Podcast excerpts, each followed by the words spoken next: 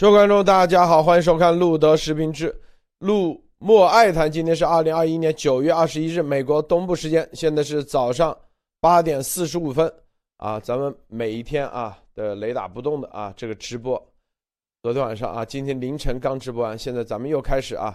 今天咱们的节目啊是从新闻带入啊，这个很多不要关注新闻，很多人这个新闻网上这个有那个有没问题啊，咱们是通过这些。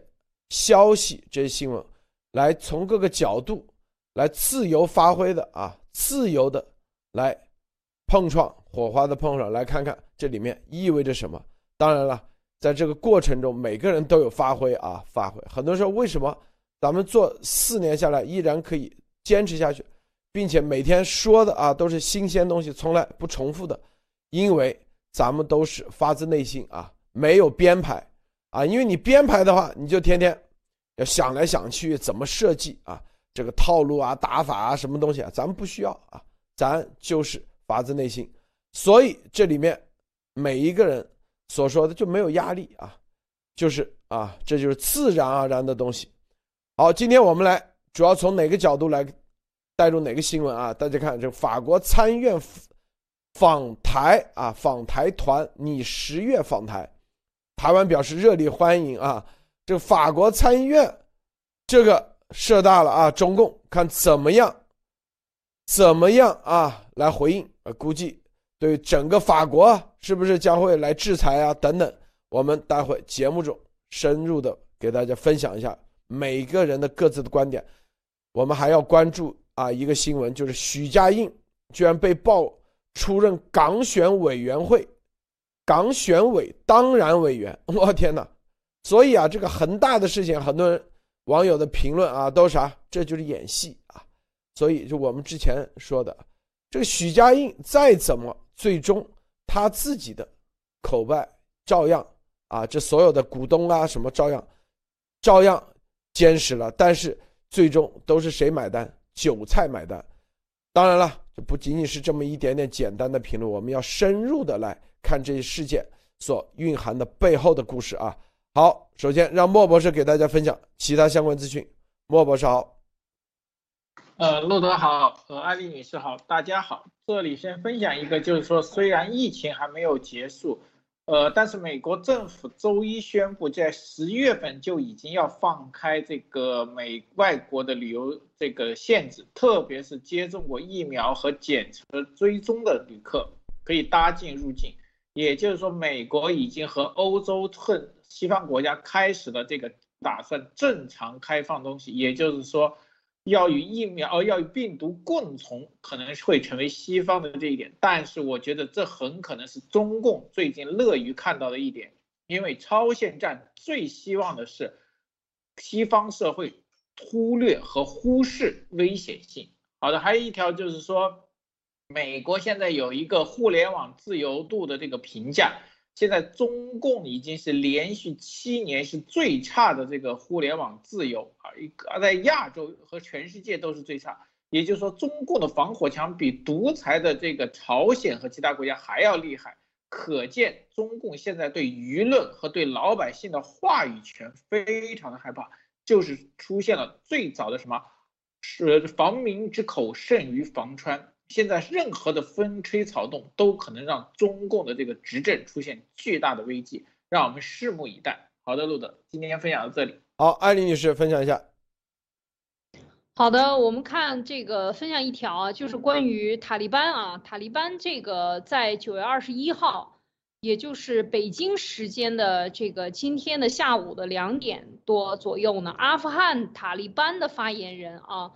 穆贾希德在喀布尔信息中心呢，就召开了这个新闻发布会，然后呢，明确的要感谢中国对阿富汗长期以来的支持和近期的表态，说愿意与对中国与阿富汗未来的关系感到乐观，看到吗？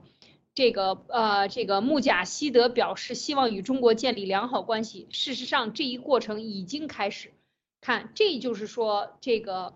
呃呃，没有没有像中共国这么这个呃按按按捺得住啊，但是塔利班事实上已经把他的这个心理的真实的感受已经说出来，而且他一段时间以来都是和中共国关系很好。我们知道这个从一九年塔利班到了北京，啊，一直以来一直到这个前阵子啊，到七月初的时候。呃，这个塔利班的人去到北京啊，去到天津和王毅见面等等，来来回回好几次了。所以就是说，虽然塔利班内部是有分歧的，我们看他的这个乱乱局开始，但是其中这一派呢，现在要强硬的站在中共边上啊，中共身边。所以这个接下来的这个乱世呢，可能有中共的参与呢，一定会非常的乱。啊，只要有他的地方都有乱世，而且就是会不稳定，所以我们这个拭目以待，就是说这个他的这个局势的不稳定啊，真正的可以讲就是，呃，会发展一段时间，这是我的一个看法啊。当然，这个今天塔利班也宣布了几项政府高级职任职的人员啊，就说我们看到他内部发生了内讧和内斗之后呢，又又有一批新的人员任职啊，一些资深的战场的指挥官又任命在关键部位了，所以我们看这些都是由军方或者是说塔利班中的强硬极端派啊，这个呃。这个所当权的现在任命的都是这些将领们开始任职，所以我们看到这个非常典型的，很很像要走回这种原教旨主义，但是军管的这样的一个模式啊，所以又要走回老路，这种这个迹象非常的明显，所以呃，我觉得他的这个乱世还会持续一段时间啊，应该是这样。那今天呢，呃，在国内呢也是已经到了到美国已经到了这个。呃，在国内已经到了晚上啊，就是中秋节，所以到处这个节日的这个呃这个气氛呢，能减能淡淡的冲淡一点这些，呃，可以讲对中共国局势经济危机的这个这个担忧啊和能够冲淡一点点，但是我们看到中共的这个危险啊和呃他现在面临的西方的追剿这个。这个大势已经是势不可挡，所以海外鸭毛组织鸭王这个永远在路上啊，在逃跑的路上，他避免某些法律可能避免某些法律不知道能不能还得上这些 SEC 的钱，这些都是关注关键的关注点。我们还是要回到真正的法律上，还有就是这些被骗的人能不能追回你应有的这个权利上看观看。我们关注这些关键的点，就知道这些所有的带风向、吹牛皮，那这个走夜路、吹口哨和各种的威胁，其实不过是为了掩藏自己内心的深深的恐惧。所以这个也同理啊，这个海外的党组织和国内的这个情况也是一样。好，这个艾丽女士说的好，待会深入的说一下啊，怎么恐慌了啊？怎么恐慌了？待会深入说一下啊。这个法国参议院访团，你十月访台啊？台湾表示热烈欢迎。这个新闻啊，咱们稍微给大家念一下啊。这个说十月访台，台湾外交部周一对此表示热烈欢迎，将透过驻法国代表处与参议院友台小组主席理查一行密切协调访谈行程各项安排。这个是中央社援引法国报啊。报道啊，独家震惊情报的网络媒体字母 A 报道，尽管面对中国驻法大使卢沙野卢沙野啊施压，由参院有台小组主席阿兰理查率领的意愿参访团已经确定十月初访台进行考察交流。考察啥啊？估计让中共啊要紧张啊！日期为十月四日至十一日，这个。法国啊，咱们也知道这个跟中共的这种关系非常紧密。现在啊，法国越过各种重重的阻力啊，然后参议院率领这个友台小组来访华访台啊。对于下一步包含的暗藏的信息啊，实际上其实就是似乎啊，似乎在联合国各常任理事国。互相在考察某些事情一样，你说进行考察一考察考察啥，是吧？这是中共害怕的，因为这考察完是不是要牵扯到投票？投票什么？进入联合国。法国考察完了，那接下来就法国的参议院，参议院大家知道啊，这个英法体系啊，不就不是英国和法国他们这种体系，它的这个是什么？它议会它不是两党制啊，两就是像美国的总统制参议院，它是相当于是三权之一，但是法国啊，这种多党制以及你像这个这个英国多党制，它参议院实际上其实就跟啊执政的基本上相当于协助执政啊，所以。这个参议院去访访台的话，似乎做一系列的考察，考察完回去，是不是要替啊行政部门做接下来的一系列的推动有关系？因为参议院访谈访台啊，大家知道肯定跟立陶宛啊，包括欧盟接下来的一系列行动，把这个台湾啊经什么经文处。啊台北经文处接下来要改成台湾代表处，实际上就相当于半个大使馆啊，这个概念。接下来往前面进一步推动，甚至推动入联合国，这些似乎都有某种关联性，否则啊不会。你像这个参议院直接越过啊这个所谓的一个中一中啊这个政策，直接访台啊，明确。表面上说的什么疫情啊，什么防疫措施，我相信应该不仅仅是这种防疫措施啊等等，应该跟后面的很多政治是有关系的，跟联合国入常任理事国等这些考察是有关系的，这是我的观点啊，莫博士你怎么看？呃，这里面我看到一点就是，实际在欧盟当中，法国是非常亲中的，就是亲中里面以法国为首，而且这里面法国其实跟中共的关系一直其实非常的好，这么多年法国跟中共的经济和往来一直是处在欧盟领先的地位。还有一点就是，法国现在这个整体的这个环境，其实对这个共产主义是比较叫做有一点亲切感，是因为他们这个最早的这个大革命时期对这个，呃外事里面对这个共产主义乌托邦的这种，呃情感有这种情节。但是大家看到没有，法国内部其实我觉得这是一种分裂，就是法国政客对中共的侵蚀和法国。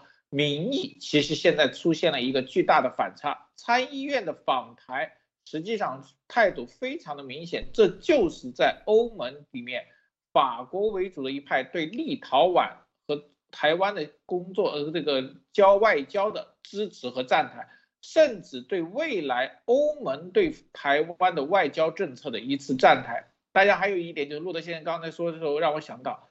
法国也是联合国的常任理事国之一，五个常任理事国之一。美国现在是一边。现在，如果俄罗斯站中间的话，美法英这三个如果一体的话，在常任理事国上就已经占绝大部分利益位，剩下就只是中共一摊。如果俄罗斯再反的话，整个常任理事国这个中共就是孤家寡人了。这一点上，法国这个其实走的比较的快。因为法国的民意这上面有时候更加自由，那么会想到欧洲其他三大国家，就是欧盟的这三大主支柱，德国跟英国随后会不会也开始出现这种访问？可能不是以政府，先是以参议院，因为参议院和国会有个个，还有这个美国一下呃英国的下院上院之来。有一个对民意，如果民意到的话，政府其实只是一个最终的一个政策和行政的修订。我觉得这个是法国现在欧盟用法国再次试探中共在台湾外交上的一个一个小招数，因为大家知道在立陶宛上面，其实中共已经是失败了，那么现在法国再次出招，那么看看中共的应对。如果中共还是这种只打雷不下雨，那么很可能欧盟会扩大推进与台湾的外交间联系，这是一个非常好的消息。好的，路德。还有一个背景啊，就是啊，这个美国和英国和澳洲啊联合把法国的单给撬了啊，这个和啊就是潜艇的单给撬了，这在正当时中共啊在挑拨法国和英美之间的关系，希望法国站在。美呃站在中共国这边，哎，马上参议院访台啊，来给你来扇两扇两耳光，告诉你醒一醒吧，哪有这么简单？是不是，艾丽女士？没错，这个消息出来以后也让我很震惊。其实这就说明，呃，他这个既定的往前推进的方向，这个法国往前，呃，特别是这个是，呃，法国的议参议院啊，参议院是这个绝对是立法的重要的推进，或者是说最重要的推进的这个，呃，机构啊。那这个参议院访台，而且是十月初。只给了大概两个星期的预预先的这个提前量啊，两个多星期、两三个星期的这样。其实，呃，十月四号至十一号啊，十月四号到十一号访访台，那这就是两个星期的时间。这两个星期的时间报出来，其实他的安排应该是很早以前就定下了。我觉得这个应该能看出来，所以在这一次访台完全不受所谓的潜水艇事件的影响，而中共国大家去看一看，所有的媒体都在这儿挑拨法国，啊，说你个法国完了，你这个被英美甩了，赶紧打吧，赶紧这个在欧盟里边打起来，是吧？打起来就好了，谁就可以浑水摸鱼？中共啊，他这一向就善于干这样的事情，挑拨离间。啊，就是说真正出头打仗还没这个本事，但是永远躲在大个子后边跟那挑拨，这就是他的典型特点啊。那么中这个，所以你看这个同样，呃，这个驻法国的所谓中共驻法国的这个卢沙野就不高兴了，跟那儿跳跳脚，不高兴比你也没有办法，因为现在这个势头，我相信这就是法国。大家知道这个欧盟英法德三国。在欧盟里边，能够推进当时的这个呃立陶宛来呃和呃台湾啊，把台湾的这个呃经经化经济文化处变成台湾代表处啊，台北变成台湾等等这些一系列以及欧盟整个的更名，不要忘了台湾在欧盟的名字也要更名，而欧盟在台湾的也要更名。所以这一次的出访，我觉得它更多的不仅仅是代表法国，是连欧盟整个驻台代表处的所有的机构的设置和所有的相关的事宜的沟沟通，包括前期的法律顾问，所以一切的土地占地是不是扩扩建等等等等，我觉得一切都在交流当中，而这个已经是势不可挡的一件事情。所以，即便出了这么大的潜水艇的一件事情啊，就是，嗯，这个对法国造成这么大，法国总统都召回了两个大使，你想想，这是非常强烈的抗议了。但是依然够这。这是人家兄弟之间打架，兄弟之间，你你多拿了，我少拿了，这是人家兄弟之间的事儿，和你这个敌人之间的关系，那是那是阶级矛盾和人民内部矛盾之间的关系。用中共的话说，这完全就是呃是两码事，所以根本就不会受到影响。所以在这一点上，我觉得这个应该中共好好醒一醒啊，看明白人家跟你不是兄弟情谊啊，路德。这个有网友说，法国的潜水艇不适合澳洲，更适合台湾。哎，这话说的对啊！如果转到卖给台湾的话，这不挺好？所以真有可能啊，真有可能。所以咱们的观众啊，这个这个也是啊，你看，这就是各种啊，这种各种关联性的、发散性的啊，真有可能啊！我觉得确实，因为澳洲他买。啊，他之前买法国的潜艇，主要是为了防守，有着澳洲的沿海、近海，并且航速比较低，你就要把它布置布局在关键的几个啊走道上就可以了。现在要买美国的核潜艇，就是蓝水，啊，说白了就是要去保护台湾海峡，甚至南海。但对于台湾的话，哎，他不需要。再去买一个核潜艇去保护美国吧，他只要保护自己，这个其实已经足够。确实啊，真有可能。然后啊，还有人说丫头说九月二十四号打台湾，马上三天了，他不是是多少亿？一百亿吧，来一百亿美金跟大家打赌吗？是不是啊？谁敢跟他？所以丫头的话永远记住，永远就是两个字：骗啊，谎。记住啊。不可能，是不是？所以这些，这是这是最根本的啊。所以很多事情已经验证了丫头所说的，是吧？咱们说的到底 SEC 这个他会不会交？没多少天了，没多少天，估计看样子又要准备赖账啊，要用法律超限战来对着美国来，就这样，就这么简单。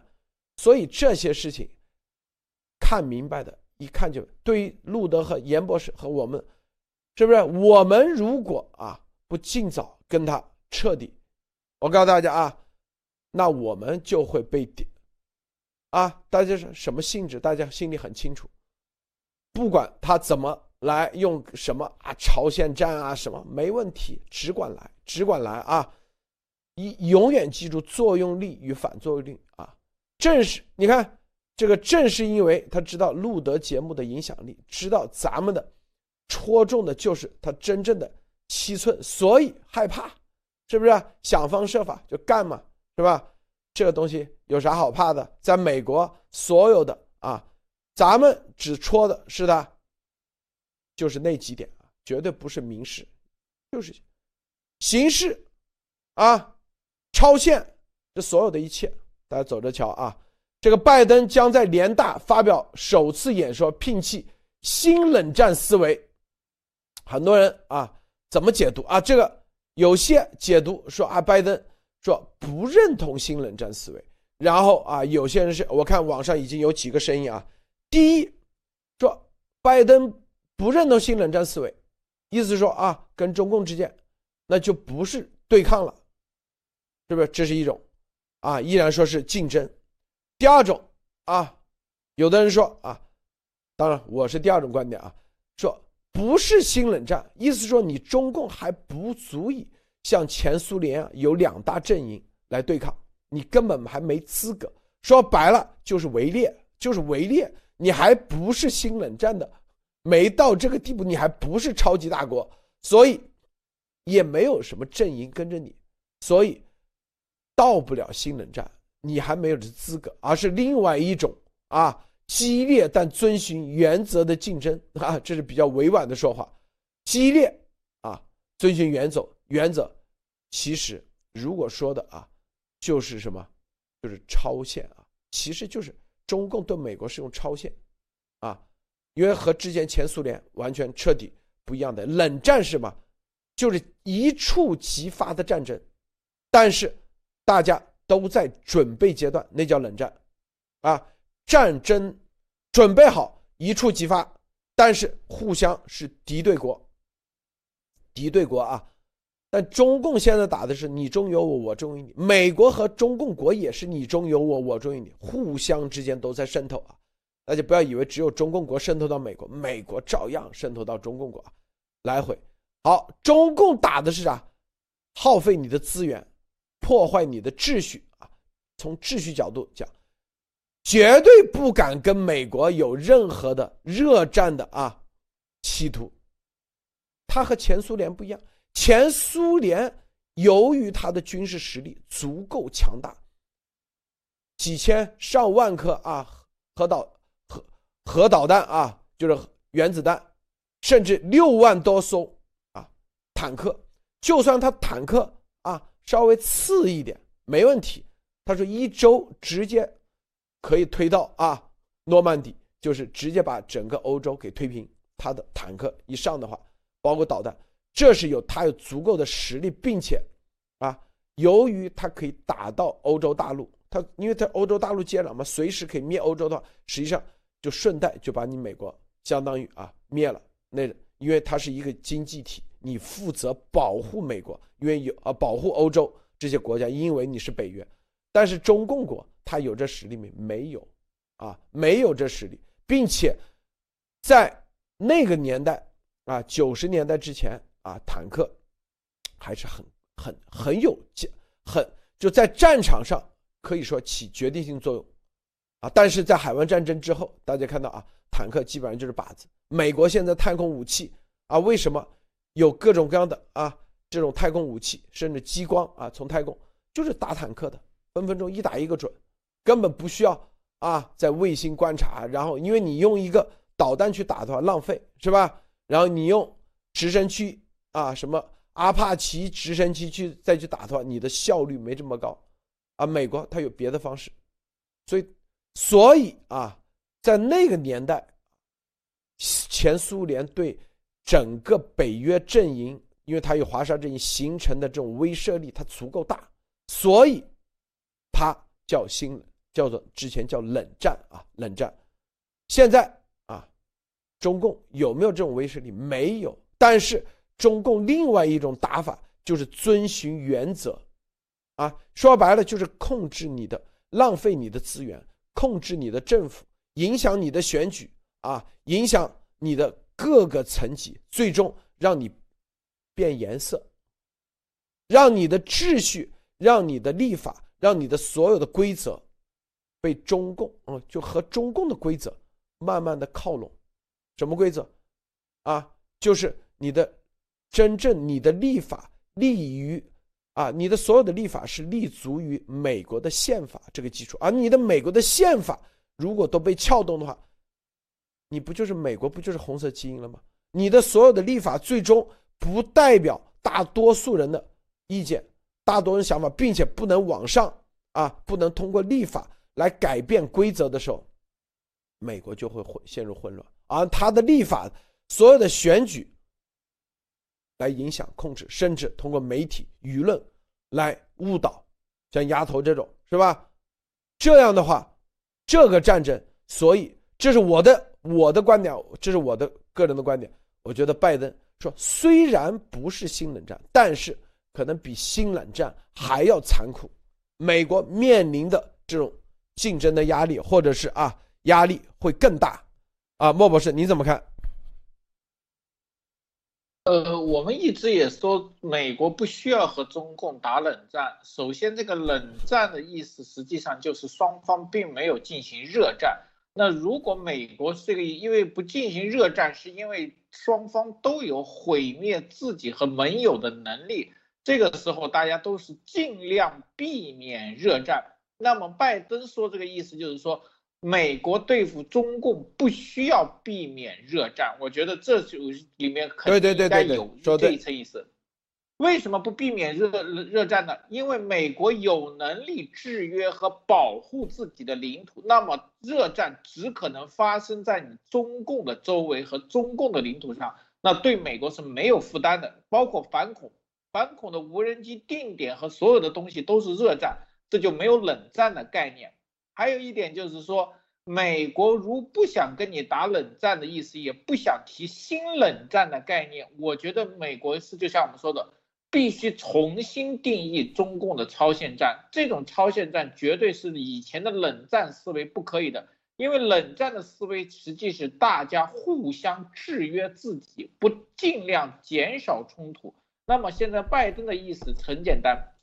我们不需要跟中共减少冲突，因为他们没有能力对我们造成威胁，只是说在调整上有个问题。呃，接着刚才路德先生说的那一句话，有的人说的很对。其实不光是台湾可以接手法国的潜艇，大家知道台湾的潜艇是四艘四十年前的荷兰潜艇，台湾一直在寻找升级，很可能是下家，但是还有一家印度，知道吗？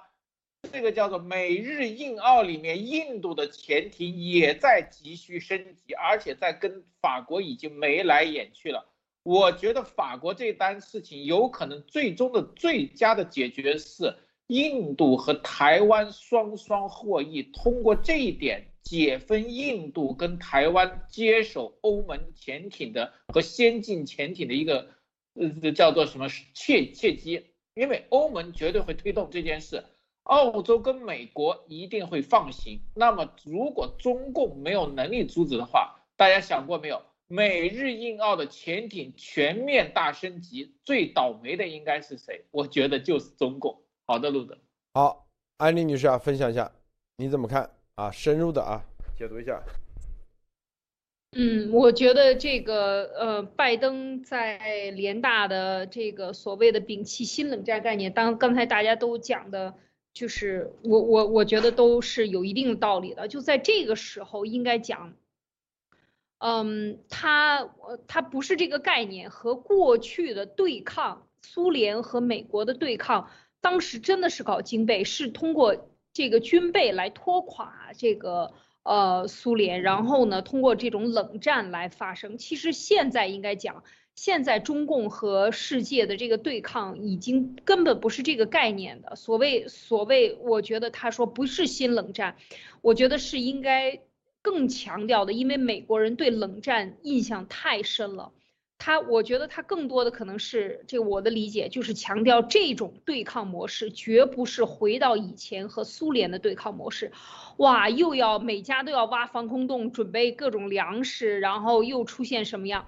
我觉得不是这样的，它不是一个平级的对抗，它应该是一个可以压着打的。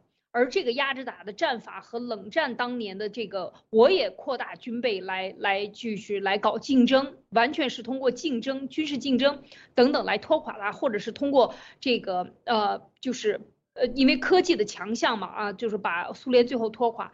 我觉得这个还不完全一样，所以在这一点上讲的时候，因为它这里边也是特别讲到了这个。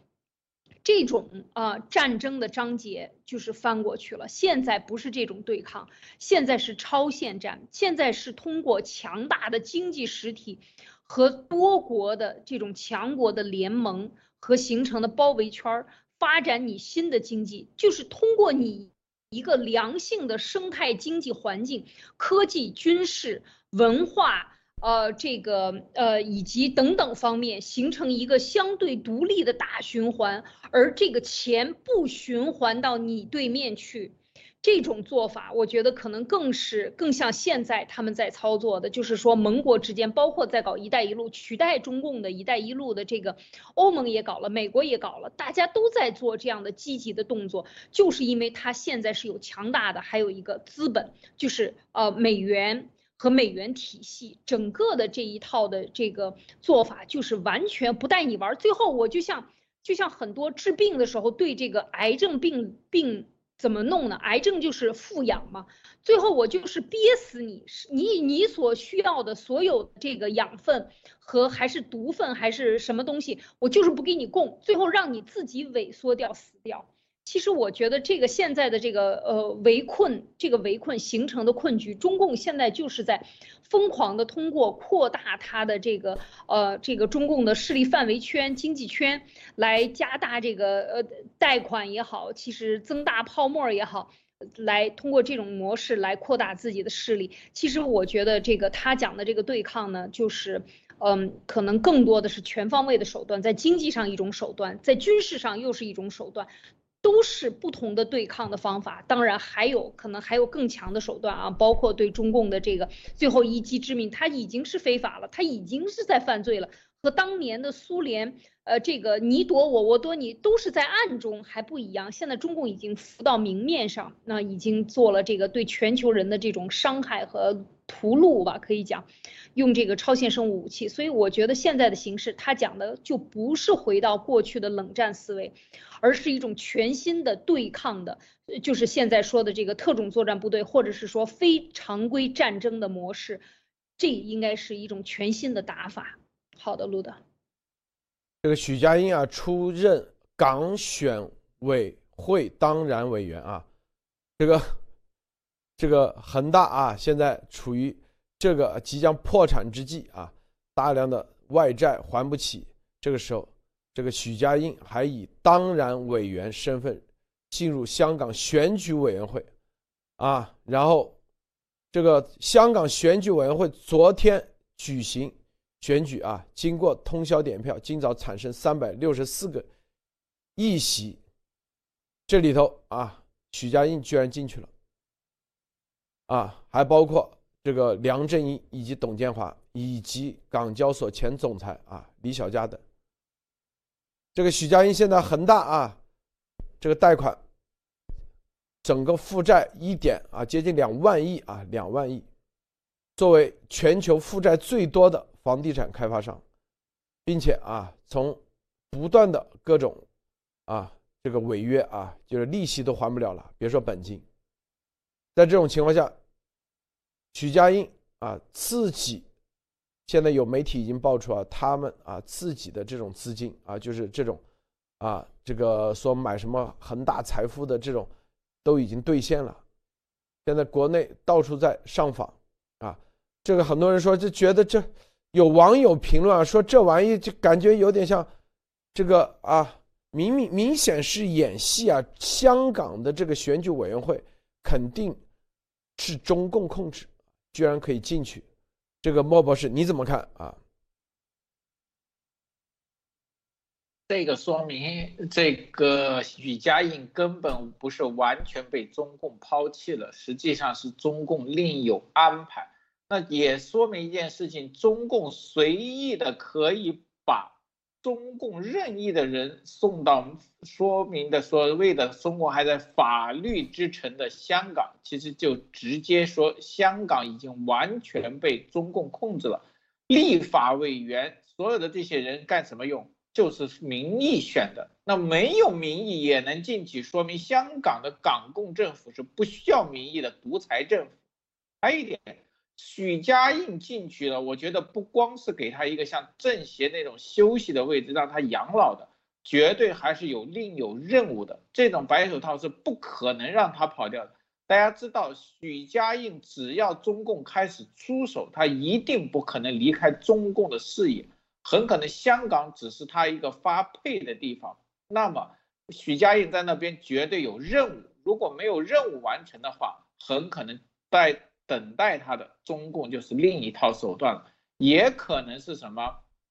香港的富豪只是开始了一个警钟，我把我收拾的一个首富扔在了香港，那么香港的富豪是不是也要面对这个东西？就感觉什么？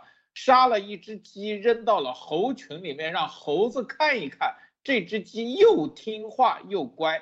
你们猴子应该怎么做？我觉得是对香港这些富豪的一个警示。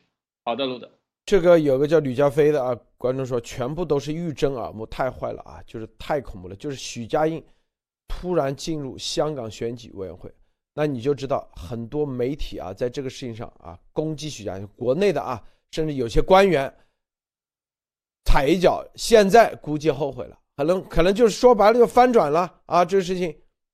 包括赵薇啊，前段时间说什么去法国，后来被揭露根本就没有去。你看，这就是中共玩的，中共周瑜打黄盖的这种招数啊，经常在上演，在丫头身上就这样上演。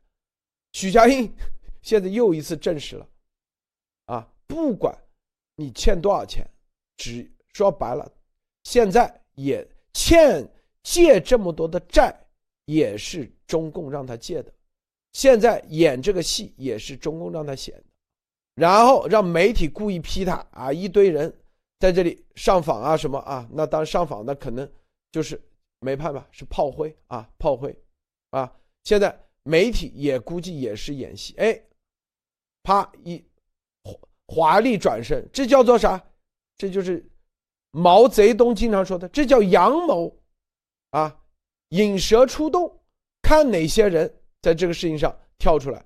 估计啊，很多人，这个许家印一出任港选委员会当然委员，我相信啊，很多人可能又栽栽了啊，证实了许家印背后，说白了，这些都是演戏。中共，主要很多人啊，就是中共的这样很多，他可以拿这些东西啊去。最终都是服务其政治利益，服务其啥？服务其要把背后的人给调出来，背后的政治势力，啊，压头这个事情上。所以很多时候我们为什么不去点评什么赵薇啊、许家印？你发现没有啊？因为我们知道这些事情绝对没这么简单，一定不是大家在面上看到的啊。说赵薇怎么怎么了啊？跑路了，哎，现在又回老家啊。回老家了，还可以发微博了啊！过两天时间，可能又开始演演戏了，接戏了，就跟之前范冰冰一样啊！这就是咱们路德社媒体的这个特点，就是真正让大家看到，真正的看明白很多事情。很多啊要流量的啊，在那里呀开始编故事，赵薇怎么怎么了，编的有模有样，让人感觉中共国啊，你看是有言论自由吧，有真相的吧，啊。是不是中共是有法治的吧？最终，你看有没有？根本没有，都是为背后的政治利益服务。前面的，啊，都是所以很就像一团迷雾一样，跟让你根本看不清楚。对，都是背后有高手啊！这个安利女士，看看安利女士有什么独特见解，你怎么看？对，像许家印这个这些呃传闻，就像当时的这个在海外嗯盛传的，总是给你一些希望，觉得哎呀，好，中共又开始整顿了啊！不用你们整顿了，我们开始这个中共内部开始整顿，他左手打右手，左左袋的。钱拿到右袋儿，他永远是逗外国人玩的，因为这个体制是一个黑箱体制，在外边的人你只能是看热闹，真正的是看热闹，里边的门道可能不是离得特别近的人，你都不知道他是什么，他你。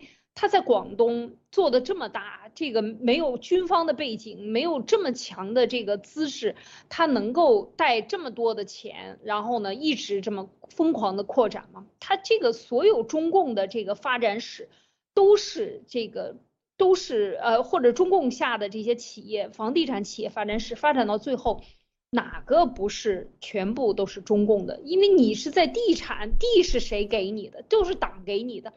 所以在这一点点上去讲呢，我觉得就是说，说到许家印今天来香港来参政，这个其实真的是让人这个跌掉下巴啊！就是说，这都是党的安排，一切都是党的安排啊！应该讲，他他他在广东呃发展的这么大，他的根基在广东啊，那你想想他的这个军方的背景和这个广东军区的这些。关系等等，这都是非常不一般的，所以这这个，嗯，这个一定是这样的，就是中共都是还流行的，就是你这个企业倒了，你这个要倒了，我都不能让你倒，得把你的这个债转股，是吧？然后再找一个更大的企业来接盘，为什么？因为中共他不能让自己的面子掉地上，他的面子是特别重要的，所以就更不用说像这样的企业，它的背后所有的这个船。的背后是怎么样的？呃，这个是什么样的一个真实的情况？所以今天他能够到香港来去做，我觉得是非常糟糕的一个，呃，一个一个呃，这个标识就是什么呢？就是所谓的大湾区，真正的用广州、珠江、深圳来吞并香港的这个经济的时代，我觉得他已经不是虎视眈眈啊，他也不是说搞这个大湾区。来把香港压下去的时代，而是真正的要侵略到香港来，对香港进行实质的制裁，或者是说把党的人放进去，来这个来管你们香港人。这真正的是啊，从军景现在已经走向了商业啊，就是全方位的入侵香港。所以我觉得真的是一片的寒意啊，内心一阵的凉风啊，就是这种感觉啊，路德。这个全面入侵香港啊，可能是早就开始的啊，这豪文已经沦陷了。我们关键看啊，你看能入选选举委员会的当然委员，专门说了有哪几个人：董建华、梁振英以及李小加。这都是中共可以说是赫赫啊有名，江湖地位在香港的江湖地位极其高。你看，别的什么四大家族啊，香港的七大家族有谁入选？没有啊，这都是董就是政协副主席级别的啊，前副主席级别这样的人入选。许家印在这个事之后，居然跟他们平起平坐了。看到没有？所以中共国的这些企业，是吧？所有的这些什么恒大，什么什么还不起债，这都是替中共在割韭菜。他们都是前台人物，真正做到就是牺牲所有的无我。这丫头说的无我，是不是？说白了都是配合中共去演戏，配合演戏。他根本不存在什么许家印啊。说已经跑路了，说什么去到哪里？前段时间不是有人说吗？也说跑路了啊，许家印不能出国了啊，就是已经逃了，说已经不在国内了。这个媒体的啊，自媒体啊，中一顿狂欢之后，其实告诉你，这些人都暴露了。这就是在国内的新一版的玉珍耳目，大家都在打许家印的时候。很多人就估计又倒霉了，就跟丫头一样，一样的套路，一样的打法。欠多少钱，只要共产党不倒，他照样，你看，照样一点事都没有。鞠对鞠躬显赫，才可以跟董建华、梁建、梁振以及李小加进入到这个当然委员选举委员会。这可不，可不是啊，这个立法里头的 最重要的选举委员会，最关键的啊，决定了很多你的立法议员。是吧？的参选符不符合资格？他们说了算，中共完全控制这里，啊，说啊，许家印跑路去香港了。你看，同时大家看啊，许家印这个事件，让很多啊，西方的有些独立的自媒体、独立的媒体或者自媒体，或者是英文媒体、中文媒体，声誉再一次被打掉，啊，之前说什么叛逃的事情是吧？很多人跟进，说的有模有样，然后啪给你，这九层妖塔，我们专门分析的。然后说，你看你这有这个消息，有那个消息，你又啊被证实了，你你这个媒体在撒谎吧？然后赵薇的事又来这么一下，许家印又来这么一下，很多媒体都在跟进啊报道，还为替许家印说话啊，说是不是？最后你看，直接给你抽吧。是党的人，是周瑜打黄盖演戏的。那这些媒体，这些媒体人，那接下来在行业内啊还有口碑吗？口碑不就一点一点，别人就可以。如果这些媒体人再去有真的事情啊，那就是狼来了。中共说，你看你之前说的什么什么东西已经啊被证实了是撒谎啊。你根本就没有所谓的消息，啊，是吧？你现在写的就没人相信，他可以反过来，舆论战上，中共经常抛出这些这些东西，演戏的东西，让很多人上钩了，让很多人上钩。所以很多人说啊，路德节目为什么不点评啊？不去关注，包括我推特上有很多啊，激动的很，什么财经真相也是啊，恒大怎么怎么啊会。恒大的暴雷会让啊中共国怎么怎么啊债务危机，说白了，这就是演戏，这个钱早就被割走了。许家印也是配合中共来演这个戏，最终钱也没了，反正是从韭菜这里已经通过恒大割走了啊，就这么简单啊！你想上访没门，接下来接下来直接就是抓到监狱里去，是吧？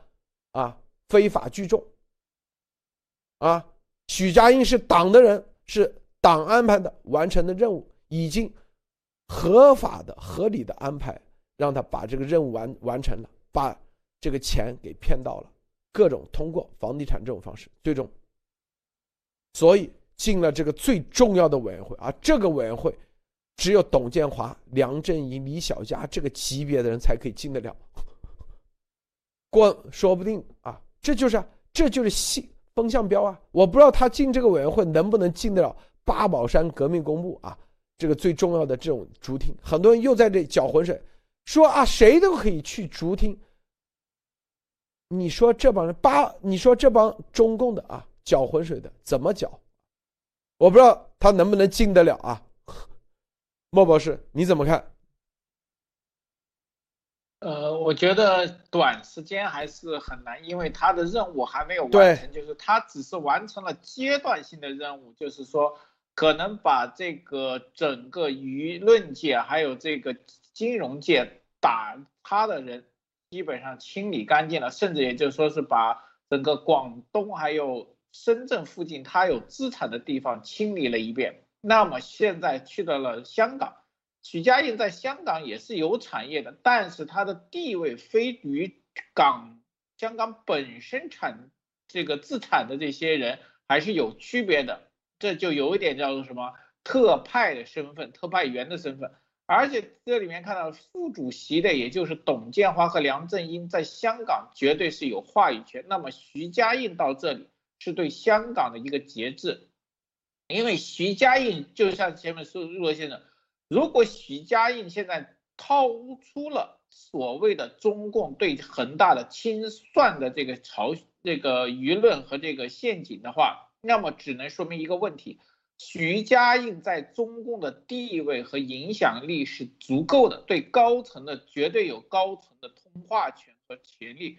那么他在香港的这些当然委员会里面的地位，还有这个话语权就非同寻常。我觉得就有点像什么，放在这个香港里面放又放了一个国安法的国安委，梁振呃徐家印就是这个立法会香港这个呃所有的这个议员里面的国安代表，你们谁在里面做什么？谁有没有真正的向党？我一直说，香港虽然是港共政府，但是中共政府对香港其实并不放心，一定会大量的派遣这种高级特工和高级的金融类、人大类和司法类的这种特遣人员进入香港的各个阶层来控制香港。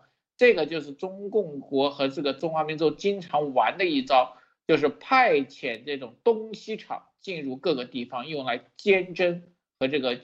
呃，控制，那么整个香港里面，我觉得暗流涌动，绝对还会有割韭菜的大事。好的，卢德，是啊，我记得啊，这个有些啊，这个确实很多啊，有些自媒体啊，这个评论许家印这个事件啊，很大事情，又开始啊，想当然啊，觉得就跟着媒体的风向一走，就中共专门。如果你不能理解中共的九层妖塔、十面埋伏，我告诉你，你就真正你在中，你跟他打，你基本上啊，在舆论战上，你绝对被他牵着鼻子走，是吧？所以中共啊，撑不住了，熬不住了。一看啊，这一轮又割了不少，又割了不战果辉煌啊！之前什么王岐山叛逃啊，捞了几条大鱼，然后董经纬叛逃，又捞了一些大鱼。发现咱从来不跟进，为什么不跟进啊？为什么不跟进？大家想一想啊，艾丽女士，你觉得咱们为什么能够做到不跟进啊？咱们这个对这些基本面是有分析的啊。另外，路德这边也有一些情报，也有一些朋友在这个。核心的这个不同的位置啊，也也当然，我觉得都是有确有有沟通的。这些不符合常理的动作。另外，我们一直在讲这个中共的超限战是怎么打的，他的媒体宣传是怎么做的，他怎么样来把你的这个信用，每一个媒体人每一次放出假消息，你跟着带，你就被对削弱一百分之十、百分之五你的信用，你每一次都跟着跑，你的信用最后就没有了。就是真正这个重要的，大家知道重要的这些，呃，嗯，这个关关注局势的这些人，他们会看一些固定的媒体。那么这些媒体，你当你的信用被打掉的时候，那你想一想，这些重要做决策者、金融、啊经济企业家，还有一些政客或这个这些人，他们就不关注你的时候，那你其实失去的是最大的。对，最重要的价值。对，那中共打的是这个，我觉得在这一点上，大家一定要看到，就是说，呃，我就是咱们一直在讲，在这个大局面前，有这么多纷纷扰扰、乱七八糟的这些新闻都在出来，而哪些是我们应该跟进的，哪些是一不小心你跟着他，他就把你带沟里去了，所以这些东西都是需要一一定的辨识能力的啊。好的，路德。大家想啊，这个。很多媒体评论媒体啊，这个恒大的股票啊，怎么怎么怎么，接下来大家赶紧完了。你想想，这个许家印一一什么啊？这个当然委员会估计啊，当然这个是绝对没这么简单，一定有反复啊，一定有反复。那最终，就中共国的很多东西，大家要要谨慎的审视的去看啊，这是这是啊，咱们要来啊告诉大家的。好。这个，我们再说啊。这里说，哎，这里说塔利班任命了强硬派资深战场指挥官，担任政府关键职位啊。昨天晚上啊，前天晚上，啊，博博士说塔利班啊，这个巴巴拉达尔啊，被打了一顿，被那个内政部长啊打了一顿，然后赶走了。现在啊，整个也是这个资深战场。啊，强硬派啊，就说白极端派，啊，现在成为了政府的关键的职位。什么叫关键职位？内政部副部长，啊，是吧？这什么？内政部我们不说了，国防部、内政部，一个枪杆子，一个啥？就是啊，鹰犬，一个枪杆子，一个刀把子，直接他们来控制。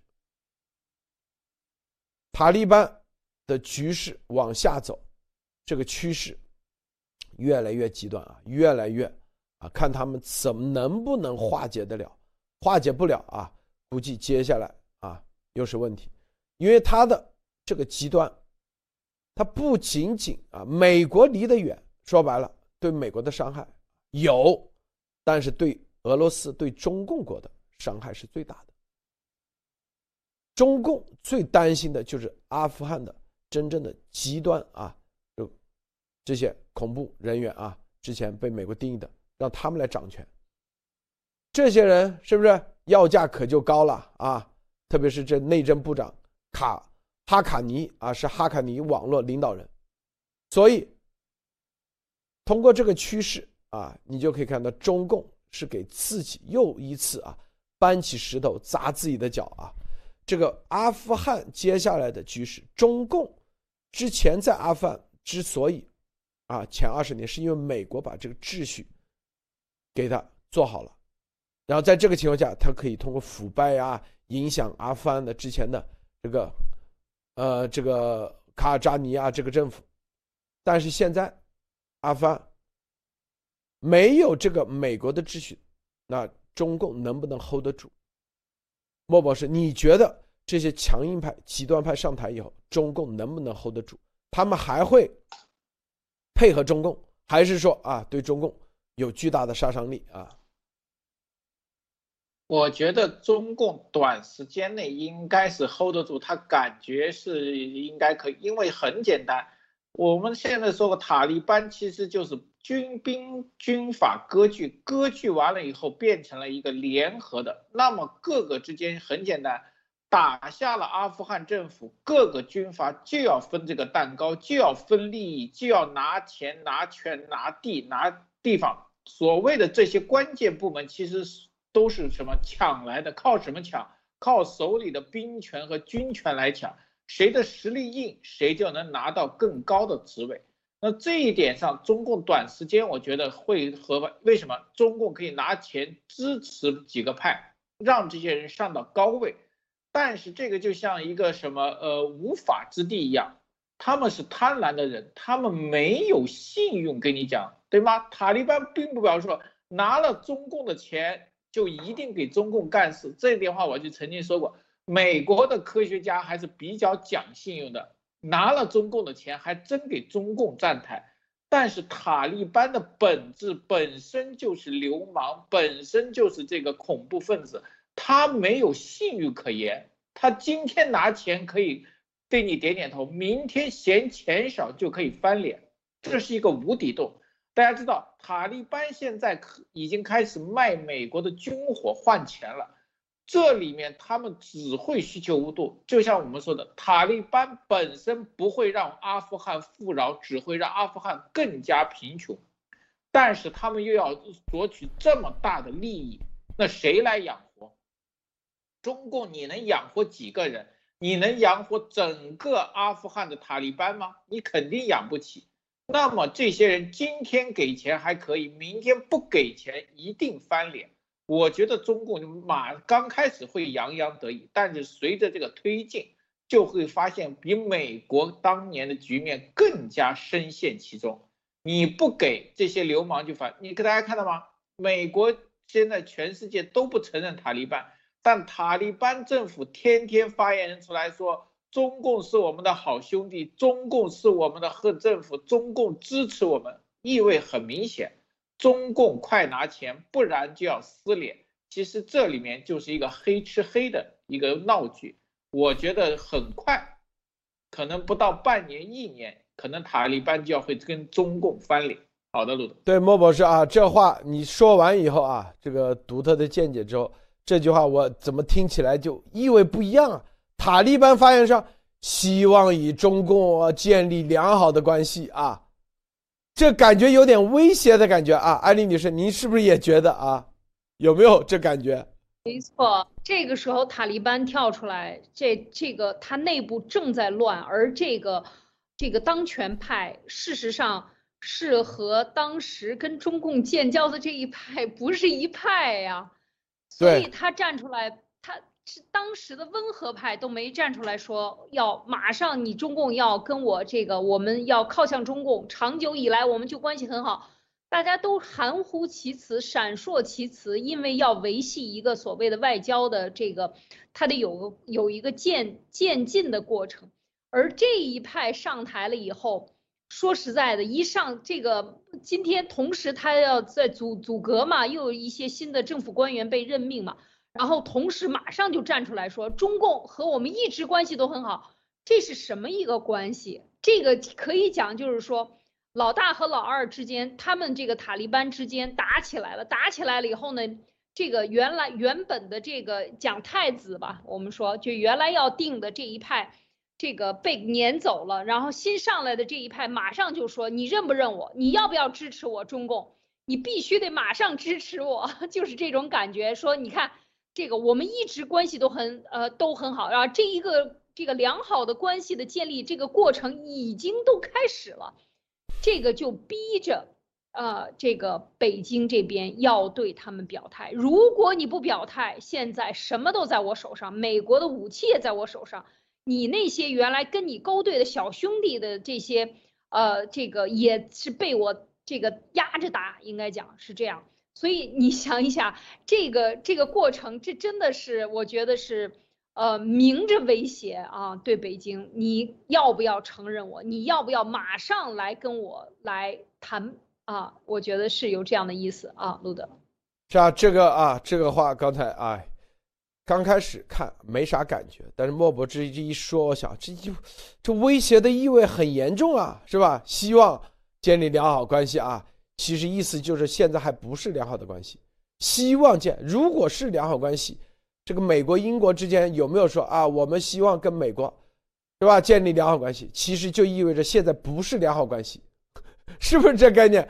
塔利班发言人居然说现在跟中共国不是良好关系，未来希望建立良好关系，这话说出来，我相信啊，这个里面透露出来的这个威胁的意味多多多么明显啊！中共估计害怕死了。因为中共最怕的，就是塔利班这样的啊，因为塔利班的很多他们的兄弟啊，什么啊，像中这个丫头说的战友啊，去到新疆，在新疆这些维吾尔族啊，只要和塔利班啊去过阿富汗，回来就抓。你只要啊跟塔利班有任何的啊一丁点联系，回去立马抓，百分之百，是不是？那塔利班这里头，这都是极端势力。现在啊，这个就是强硬派彻底掌权，这里面他们能放过中共吗？是不是？中共能够说啊，塔利班啊以后在新疆的活动全部合法？他敢把这个话给放出来吗？啊，塔利班的强硬极端势力在新疆的活动一切合法化啊，到处宣传塔利班。那抓的这个维吾尔的人怎么办啊？要不要放？所以这里头其实中共自己给自己打开了一个潘多拉的盒子。这个莫博士，这一点要不要再补充一下？呃，这个有点非常我们以前看的这种香港的黑社会片子，就是某一个企业家刚刚做大了，然后黑社会就上门拍着桌子说。哎呀，老兄，我们之间应该多亲近亲近，建立更亲密的关系。大家可以做做生意嘛，这个意思就很明显，要交保护费了。中共的这个保护费交的不够，塔利班现在事情大了，以前可能说这小弟只有十个，现在有几百个小弟要吃饭，那中共是不是孝敬一点呢？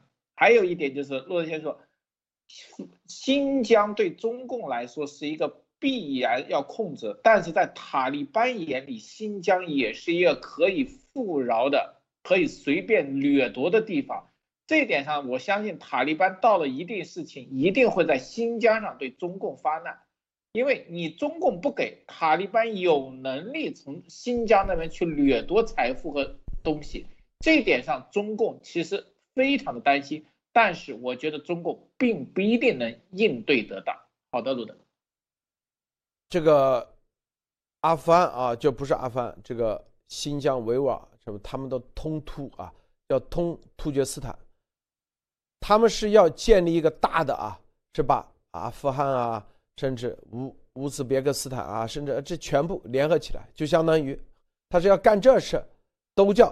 东突厥斯坦啊国，所以他们要做的是和塔利班的利益是吻合的，就是阿富汗啊，大家知道啊，无论是阿富汗还是哈萨克斯坦那几个国家啊，是吧？塔吉克斯坦，他们啊，自古以来，自古啊，他们都觉得新疆那一片地就。是他们的，他们是这样认为的。为啥？大家去看啊，大家去看历史，只有在清朝的时候，明朝那时候都没控制。清朝的时候啊，最后一次是左宗棠啊，在那里伊犁打了一次，是吧？之前那说白了，他们都是一个国家的，他他可以用自古以来啊这种方式，他觉得你看我们语言都属于突厥语，是吧？这种语系，所以他们。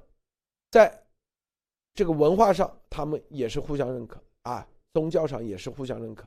然后你现在新疆啊最富的地方被你中共给控制了，你觉得他们会愿意吗？肯定不愿意啊，这是人性啊，是吧？这是自然法则。所以在这一点上，塔利班的强硬派的上台，中共接下来就是交保护费，不断的交。之前他们给卡尔扎伊政府。一年至少三千万美金，至少啊，至少三千万美金。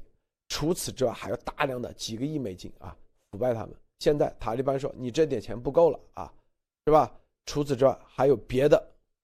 所以当时之前阿富汗的卡尔扎伊政府啊，对于主动啊把很多跟塔利班联系的名单主动交给中共，是吧？据说啊，据说有新闻报道，这里面。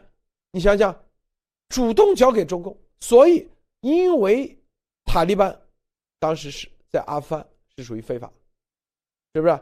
所以反政府，所以呢，中共就可以利用这一点，在国际上合法的把凡是跟塔利班联系的都抓进去，啊，说是恐怖主义、恐怖组织。前提条件就是之前的阿富汗政府啊配合的，是不是？只要一那个。他就可以提供名单，哎，给。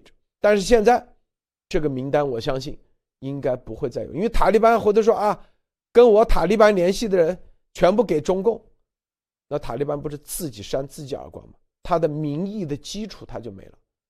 塔利班也要有民意基础，但他的民意基础是什么？就是啊，这个伊斯兰教极端啊，就是原教旨主义，这个。艾丽女士，你怎么看？嗯，我觉得这个一呃这样想来也是，确实是刚才路德讲，就是卡尔扎伊当时呃零一年零三年吧，对当选以后，那个时候开始了对新疆的大迫害，所以我觉得在那一个阶段，应该讲卡尔扎伊和中共的合作应该是呃很多的很多的，所以他这个为等于是出卖了。新疆人，然后从他内部，他一边瓦解掉的是塔利班，一边瓦解掉的是塔利班在新疆渗透的势力，所以这样的话来讲呢，这个对中共的这个当时，你看现在形成的对新疆大量的抓捕，能够这样去做啊，呃，一方面是他这个所有的警备啊、技术啊是全面的这个资金的倾斜。另外一方面呢，我觉得有外部势力的配合，这就是刚才讲的。那现在新的塔利班上台以后，我觉得这对中共来讲就是如鲠在喉，这个鱼刺啊卡在嗓子眼里，真的是吐也吐不出来，咽也咽不下去。他支持塔利班现在把美国赶走，但是事实上，塔利班并不是那么容易的，就这么一一派势力铁板一块儿说拎起来就跟着你走了，根本就不是这么回事。所以今天遇到的这个情况，我觉得日后给中共的苦头还大了去了。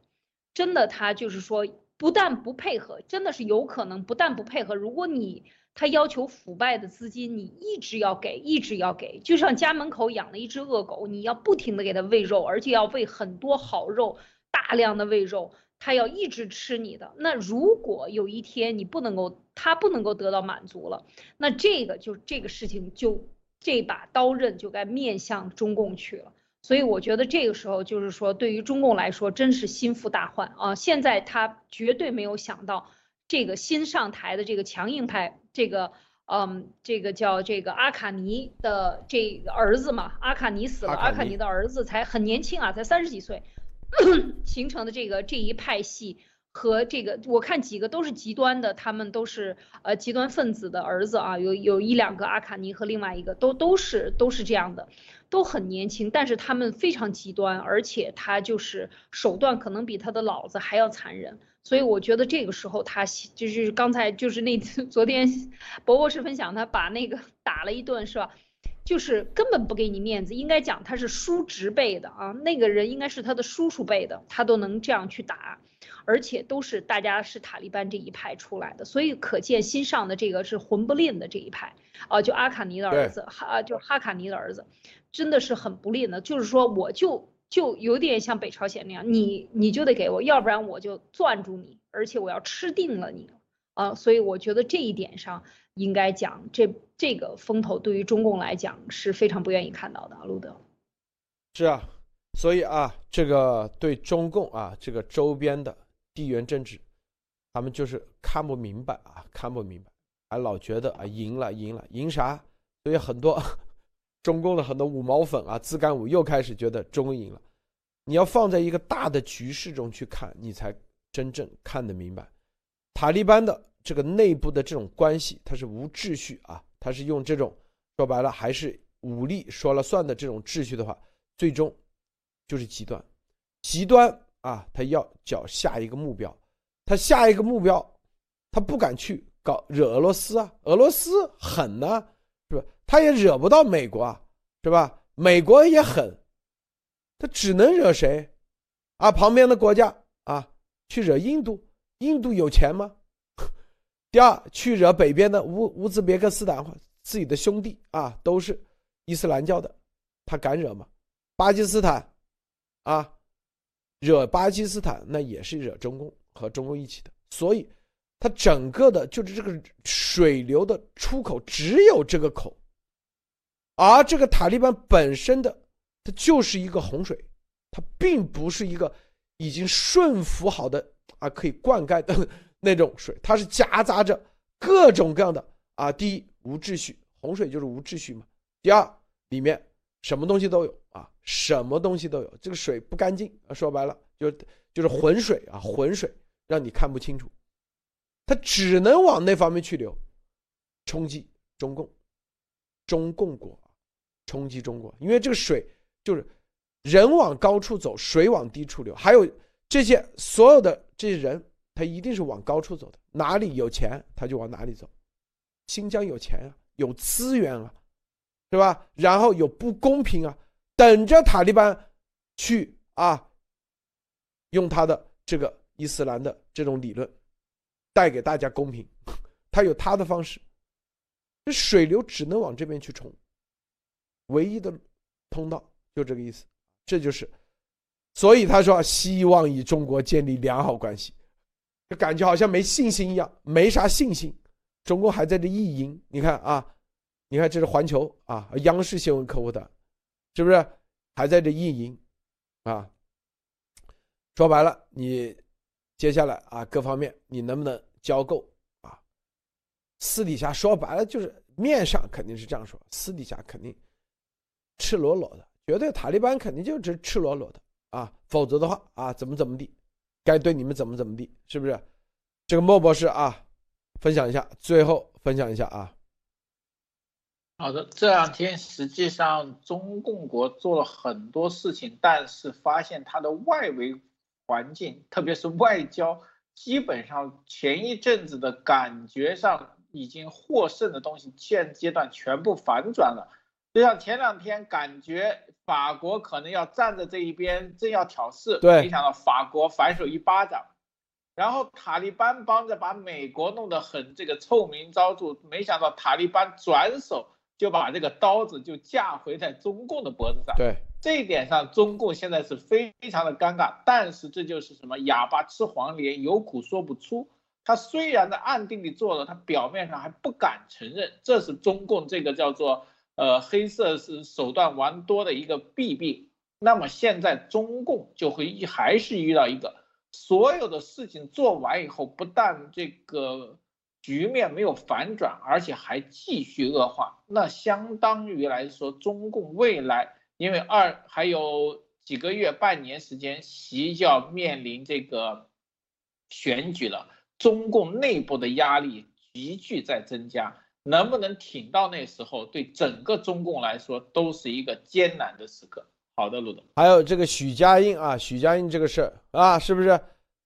刚才有网友啊，有一个我看到，他说，就是逼香港的各家在各大家族啊，说白了，出手救中共的这个债务危机，让许家印进入当选委员会啊，选举委员会。